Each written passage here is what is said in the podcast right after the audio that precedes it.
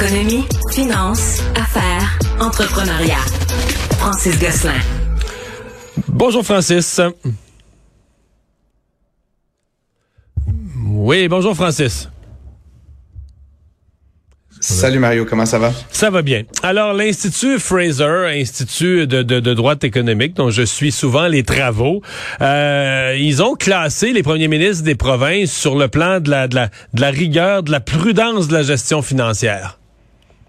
En fait, ils appellent ça la performance fiscale, Mario. je me suis dit que le sujet t'intéresserait parce que c'est quand même, euh, puis je suis totalement d'accord avec toi, c'est un organisme qui est plutôt à droite, qui est plutôt en, faveur de la déréglementation, diminution des impôts, diminution de la dette. Mais, mais c'est pas un organisme euh, idéologique radical du tout. C'est un organisme institut économique qui fait des vraies études avec un penchant à droite. Là.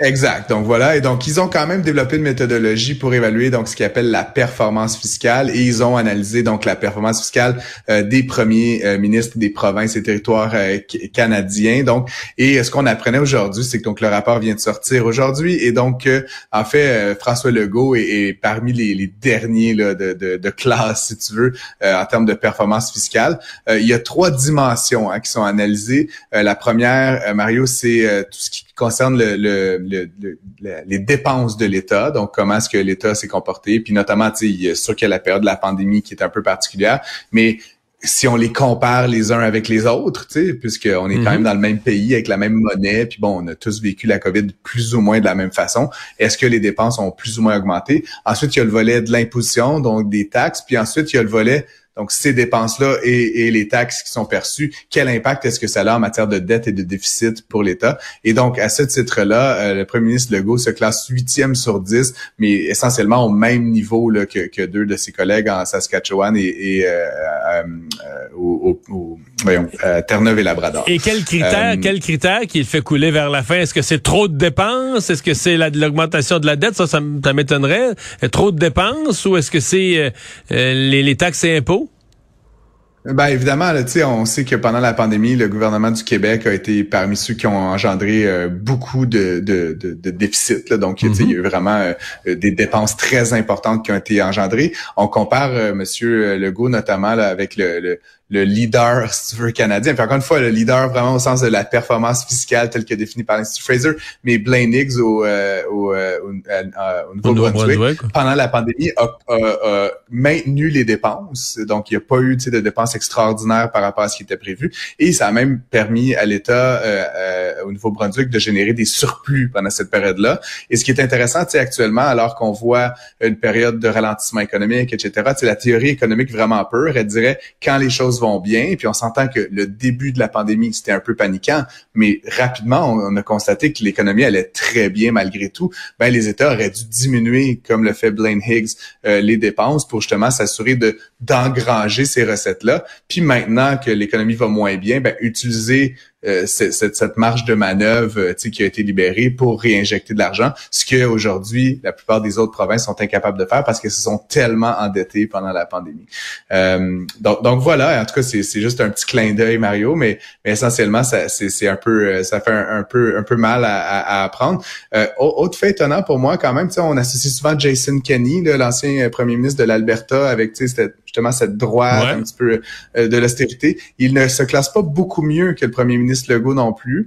Il euh, faut dire que l'Alberta a beaucoup souffert des baisses rapides là, des prix du pétrole. Ben, c'est ce que j'allais dire. Il y a eu des années noires. L'année que le baril est descendu en Alberta à, en bas de 20 pièces, euh, je pense que là, c'est toute l'économie qui en a pris, en a pris une claque. Là. C'est ça. Je pense que dans la vision de l'Institut Fraser, quand une année, t'as pas de recettes euh, liées au pétrole, tu devrais comme couper tes services la même année essentiellement. Ce qui politiquement est un peu du suicide entre nous. Mais encore une fois, euh, simplement. Mais, mais dans le top 3, euh, mettons, est-ce qu'il y a des grosses provinces dans le top 3? Oui, Doug Ford euh, apparaît troisième okay, premier ministre de l'Ontario. Euh, euh, c'est un score sur 100, Mario. Là, donc, pour te donner une ordre de grandeur, M. Higgs au Nouveau-Brunswick score environ 75 points, Doug Ford environ 60 et François Legault est juste au-dessus du 40. Là, donc, on est quand même à un écart assez significatif entre ces, ces gens-là. Puis Andrew Furry, Terre-Neuve et Labrador là, arrive dernier du classement en dessous des 40 points sur 100 de l'Institut Fraser. L'ancien président du conseil d'administration de Twitter, qui est un Québécois, Patrick euh, Pichette, qu'on n'avait pas tellement entendu là, depuis la transaction, depuis le rachat. Euh, a donné quelques entrevues là, au cours des dernières 24 heures. Euh, Monsieur Pichette était euh, faisait une conférence de presse le mercredi, donc hier à Montebello en Outaouais, pour annoncer, tu sais, peut-être que Monsieur Pichette là, a fait l'acquisition avec certains partenaires. Du Nil, si je me trompe pas? C'est pas une île, c'est un territoire protégé là, qui s'appelle Kenok, en fait, qui est comme une grande réserve. Et en fait, ils annonçaient des très bonnes nouvelles, notamment qu'ils élargissent le territoire qui va être protégé et en fait qu'ils convertissent, si j'ai bien compris, une partie de ce territoire-là pour vraiment s'assurer de sa protection à long terme. Certains diront que c'est dans son intérêt personnel, mais selon ce que j'ai cru comprendre, c'est vraiment une idée de léguer ça, puis d'éviter justement le développement immobilier, euh, la spéculation, etc. Bref, il était sur une tribune Mario et il était en train d'annoncer ses très bonnes nouvelles pour un projet de parc régional, donc Kenok.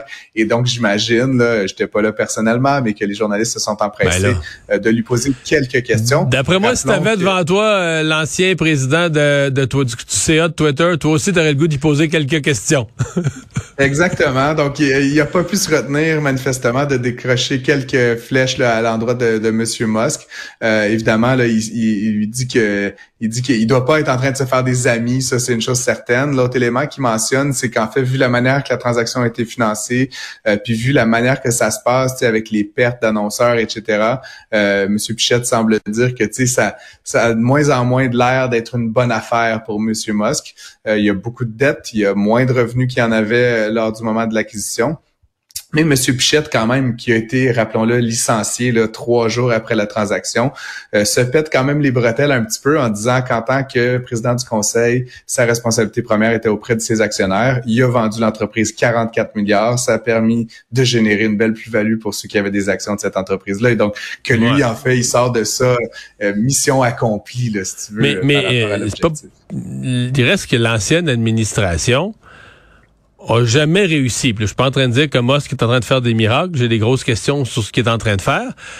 Mais l'ancienne administration a jamais vraiment réussi non plus. Tu sais, généralement, un réseau social, le principe est assez simple. Tu tu perds de l'argent, tu perds de l'argent les premières années, mais tu perds de l'argent en faisant gonfler le nombre d'abonnés. Tu sais, à un moment donné, tu as tellement d'abonnés que tu prends cette grosse masse de monde-là, puis là, t'offres ça à des annonceurs, puis là, tu passes à la caisse. Là, tu commences au casino, là, tu commences à entendre tomber token. Là, tu comprends? Tu, gagnes.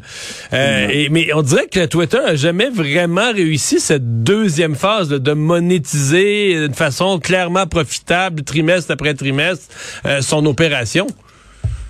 Ben, il faut dire que depuis que Jack Dorsey était parti, Jack Dorsey qui était le fondateur de Twitter, tu sais, qui avait vraiment le feu sacré d'amener ça quelque part, etc. Depuis son départ, on avait quand même le sentiment que Twitter était avait un peu réorienté son activité vraiment dans une logique très strictement financière, tu sais, donc c'est-à-dire de d'essayer de par tous les moyens de trouver des manières de faire de l'argent et donc au détriment parfois d'effectivement l'aspect qualitatif d'acquisition d'abonnés, etc.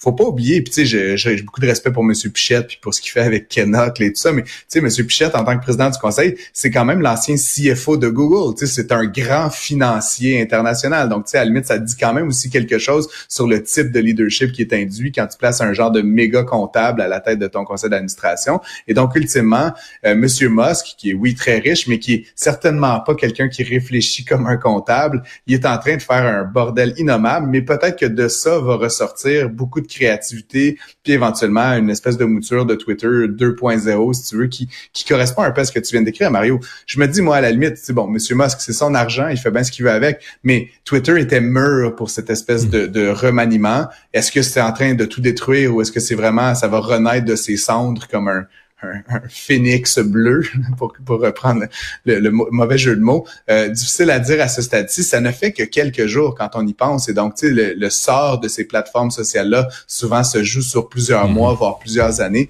Donc, on s'en reparlera dans quelques dans quelques mois certainement. Mais chose est certaine, c'est que, ouais. Mais il est pas pauvre, Patrick Pichette? Non, non, pas. Quand tu achètes euh, un, un, territoire comme Kenok pour la modique somme de 46 millions, puis que tu as encore les moyens de faire d'autres petits projets, je pense que c'est c'est c'est pas c'est pas un, souci. Ouais, ça va bien, Mario. Je pense que euh, toi et moi là, on on, on, reste tranquille. bon, on reste euh, tranquille. Le nouveau premier ministre britannique, M. Sunak, parce que là, bon, L'ancienne première ministre avait été quelques jours euh, au pouvoir, en avait eu assez pour euh, faire peur à tous les marchés financiers. Le nouveau premier ministre a pris ça, bon, a annoncé plus de prudence, sauf que c'est un pays qui est dans le trouble et ça a apparu dans le dépôt du budget, là. Ouais, puis c'est très étonnant, Mario, parce que ben, deux choses l'une. Évidemment, on, on, on, passe là, comme comme tu viens de le décrire, d'un extrême à l'autre. Donc, euh, Liz Truss avait donc lancé un programme de relance de l'économie par des baisses d'impôts, par de l'investissement, par de la dette étatique, etc., qui qui était on savait pas d'où venait l'argent, grosso modo, c'était un peu l'inquiétude de plusieurs des commentateurs. Et, tout ça, c'était quelques semaines après qu'elle ait remplacé Boris Johnson. Donc, il était quand même déjà une annonce majeure, massive, qui avait fait réagir les marchés très négativement. Là, Madame Trust a eu ses 45 jours de gloire, là, le, durée de vie d'une salade iceberg, comme, on, aime se le rappeler. Mais donc, elle est remplacée par le nouveau euh, premier ministre. Et là, soudainement, euh, on amène le pays comme à l'autre extrême du spectre complètement. Donc, Rishi Sunak et son, et son chancelier qui annonce essentiellement des coupures de 55 milliards sur les cinq prochaines années, euh, donc dans les programmes, dans les transferts, etc. Une augmentation des impôts, le tout évidemment pour limiter l'endettement de l'État anglais, puis euh, éventuellement s'assurer de, de ne pas continuer à jeter de l'huile sur le feu de l'inflation. Ce qui est un peu paradoxal, c'est que l'Angleterre, comme tous les autres pays occidentaux et, la plupart des pays de la planète, s'enlignent vers une récession. Donc, de, de choisir ce moment-là pour couper le robinet des programmes sociaux, etc., c'est un peu malvenu. C'est encore une fois, dans un sens comme dans l'autre, de faire des gros mouvements de d'ajouter de l'argent ou d'en retirer énormément, ça risque de faire plus de dommages que de bénéfices. La logique est pas mauvaise, d'assainir les finances de l'État, mais il me semble qu'il y a quelque chose d'un peu radical, autant radical à un extrême que le plan de Madame Truss l'était euh, à l'autre, euh, évidemment. Euh, les marchés ont pas aussi mal réagi que par rapport à Madame Truss, fait qu'on souhaite à Monsieur Sunak de, de, durer quelques jours de plus Au que moins sa prédécesseur, au moins trois quatre mois. mais essentiellement, c'est donc le, plan. Puis c'est aussi le premier gouvernement là, de, encore une fois des pays occidentaux qui, qui choisit cette piste là hein, pour faire face à la situation qu'on vit actuellement. les économistes te diront Mario que c'est pas une mauvaise direction à prendre. Dans une situation où il y a de l'inflation massive, de limiter les dépenses de l'État. Ça fait en sorte qu'il y a moins d'argent étatique disponible pour des projets de construction, pour des projets de dépenses, euh, pour des transferts vers les ménages. Le seul enjeu, c'est que pendant ce temps-là, la population souffre. Puis politiquement, ça peut ressembler à une forme de, si pas de suicide, ben en tout cas de, quelque chose de très mal avisé. Il euh, faudra voir si des élections sont tenues prochainement, si M. Sunak réussit à garder son parti un petit peu ensemble. Je pense que la prochaine date d'élection est dans quand même deux ans, là, donc il, pourrait avoir le temps de, de se tromper quelquefois s'il survit euh, jusque-là. Merci Francis, à demain. Je t'en prie, bonne journée.